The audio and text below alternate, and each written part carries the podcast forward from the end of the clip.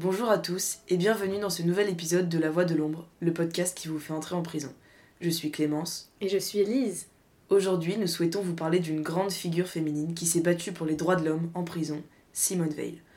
Comment l'emprisonnement de Simone Veil a-t-il contribué à sa mobilisation politique et à son engagement pour la défense des droits fondamentaux en milieu carcéral?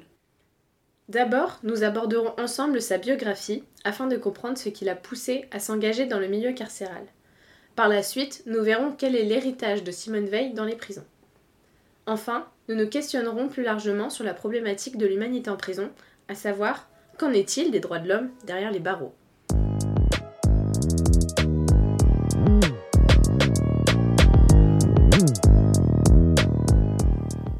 Simone Veil, née Simone Jacob le 13 juillet 1927 à Nice, en France, était une avocate et une femme politique française. Elle est surtout connue pour son engagement en faveur des droits des femmes et pour son rôle dans la légalisation de l'avortement en France en tant que ministre de la Santé en 1974. Mais aujourd'hui, nous voulons parler de cette figure pour une autre raison, son engagement en faveur des droits humains en prison.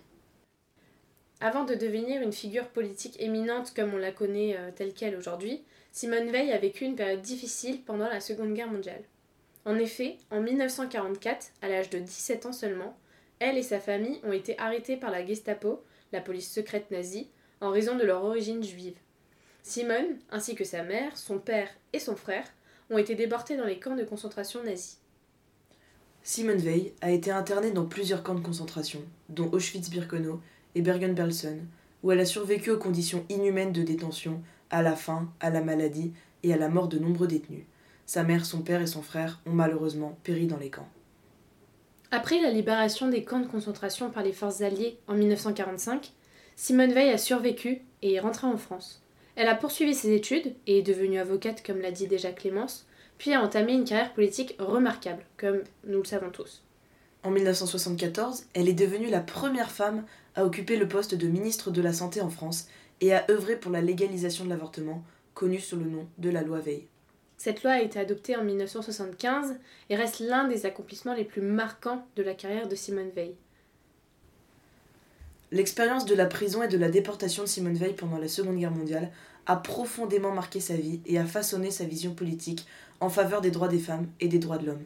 Je suis d'accord avec toi. Elle est devenue d'ailleurs une voix influente dans la lutte contre les discriminations et pour l'égalité des sexes, et son héritage perdure encore aujourd'hui. Cette expérience traumatisante du milieu pénitentiaire l'a poussée à s'engager en faveur d'une amélioration du monde carcéral. Mais alors, à partir de là, comment a-t-elle participé à faire évoluer les conditions de vie dans le milieu carcéral? De la punition à la réhabilitation, l'héritage de Simone Veil en prison.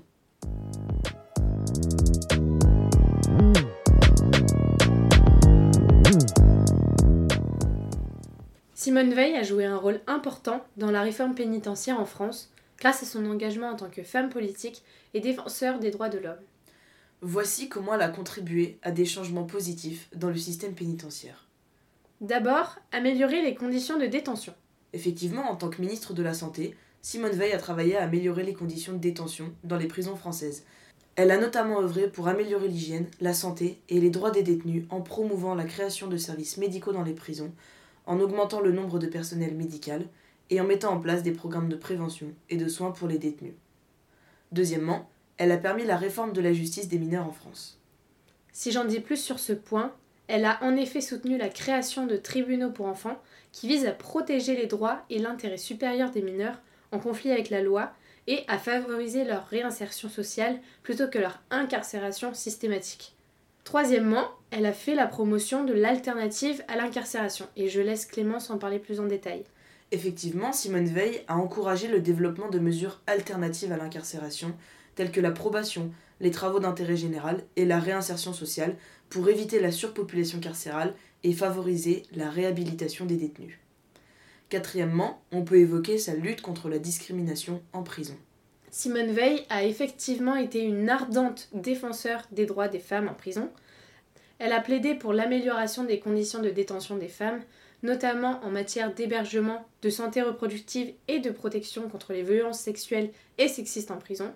Enfin, elle a contribué à la sensibilisation et à la réinsertion des anciens détenus. Pour préciser, Simone Veil a soutenu des initiatives visant à faciliter la réintégration sociale des détenus après leur libération, notamment en promouvant l'accès à l'éducation, à la formation professionnelle et à l'emploi. Comme elle le dit, la prison ne doit pas seulement punir, elle doit également préparer à la réinsertion.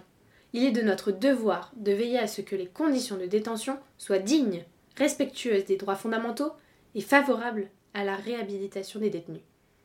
En somme, grâce à son engagement politique, Simone Veil a contribué à des changements importants dans le système pénitentiaire français, en œuvrant pour l'amélioration des conditions de détention, la réforme de la justice des mineurs, la promotion d'alternatives à l'incarcération, la lutte contre la discrimination en prison et la sensibilisation à la réinsertion des anciens détenus. Et je me permets de rappeler que son héritage perdure encore aujourd'hui, avec des efforts continus pour améliorer le système pénitentiaire et promouvoir les droits et la dignité des détenus en France. Enfin, nous aimerions aborder de manière plus générale la question de l'humanité en prison. Qu'en est-il des droits de l'homme derrière les barreaux?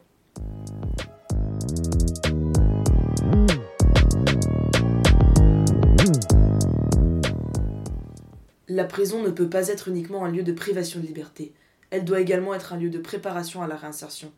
Il est essentiel d'offrir aux détenus les outils nécessaires pour se réhabiliter et se réintégrer positivement dans la société. Cette citation de Simone Veil met en avant sa vision selon laquelle la prison ne doit pas seulement être un lieu de détention, mais aussi un lieu où les détenus ont la possibilité de se reconstruire et de se réinsérer dans la société de manière positive. Elle souligne effectivement l'importance de fournir aux détenus les moyens et les ressources nécessaires pour se réhabiliter afin de réduire les risques de récidive et de favoriser une réintégration réussie après la sortie de prison. Pour en parler de manière plus générale, l'humanité en prison aujourd'hui est un sujet complexe et nuancé. Bien que des progrès aient été réalisés dans certains pays pour améliorer les conditions de détention et promouvoir la réhabilitation des détenus, de nombreux défis subsistent. En effet, dans de nombreux endroits, les conditions de détention peuvent être préoccupantes, avec une surpopulation carcérale, des infrastructures vétustes, un accès limité aux soins de santé et à l'éducation, ainsi que des problèmes de violence et de sécurité. Les droits fondamentaux des détenus, tels que la dignité, la santé, la sécurité et l'accès à la justice, peuvent parfois être compromis. Un exemple de conditions déplorables en prison en France aujourd'hui est le manque d'hygiène et d'assainissement dans certaines prisons. Selon plusieurs rapports du contrôleur général des lieux de privation de liberté et d'autres organisations de défense des droits des détenus, de nombreuses prisons en France font face à des problèmes d'hygiène et d'assainissement inadéquats comme celle des Baumettes à Marseille. En effet, les détenus de cette prison ont dénoncé le manque de nettoyage régulier des cellules et des espaces communs, ce qui entraîne des conditions insalubres et peu hygiéniques. Les douches sont en mauvais état, avec des fuites d'eau, un manque de pression et des temps d'accès limités, ce qui rend difficile le maintien d'une hygiène personnelle adéquate. Les toilettes peuvent être sales et ne pas fonctionner correctement, ce qui crée des conditions peu hygiéniques pour les détenus. Et cela peut avoir un impact sérieux sur la santé et le bien-être des détenus, ainsi que sur les conditions de vie en général dans les prisons. Cela peut également aggraver les risques de propagation de maladies transmissibles et de problèmes de santé. On constate avec cet exemple que l'humanité en prison est loin d'être un acquis. D'autre part, les droits humains sont limités à cause d'un problème majeur dans le milieu pénitentiaire, la surpopulation. La prison de Fresnes, qui est l'une des plus grandes prisons de France, a souvent été critiquée pour sa surpopulation carcérale. De fait, elle est conçue pour accueillir environ 1100 détenus et elle a souvent hébergé un nombre de détenus dépassant largement sa capacité d'accueil. Selon les rapports du contrôleur général des lieux de privation de liberté, encore une fois, la prison de Fresnes a régulièrement enregistré un taux d'occupation de plus de 150% de sa capacité, avec des périodes où ce taux a même atteint, voire dépassé les 200%. Parallèlement, la réhabilitation et la réinsertion des détenus restent des défis majeurs. De nombreux systèmes pénitentiaires manquent de programmes et de ressources adéquats pour aider les détenus à se réintégrer dans la société de manière positive après leur libération. Les questions de stigmatisation de discrimination et d'accès à l'emploi peuvent également entraver la réinsertion sociale des anciens détenus. Il convient toutefois de noter que dans certains pays, des initiatives positives ont été mises en place pour améliorer l'humanité en prison. Cela peut inclure des réformes législatives visant à promouvoir la réhabilitation, la mise en place de programmes de formation professionnelle, d'éducation et de soins de santé en prison, ainsi que des efforts pour promouvoir la réconciliation, la justice restaurative et la prévention de la récidive. D'ailleurs, à ce sujet, je vous conseille d'aller voir au cinéma le film Je verrai toujours vos visages, sorti en 2023, concernant la justice restaurative. En somme, la situation de l'humanité en prison, aujourd'hui, varie d'un pays à l'autre et peut être complexe et multifactorielle. Il reste important de continuer à promouvoir des politiques et des pratiques qui respectent les droits et la dignité des détenus, tout en cherchant à favoriser leur réhabilitation et leur réinsertion dans la société.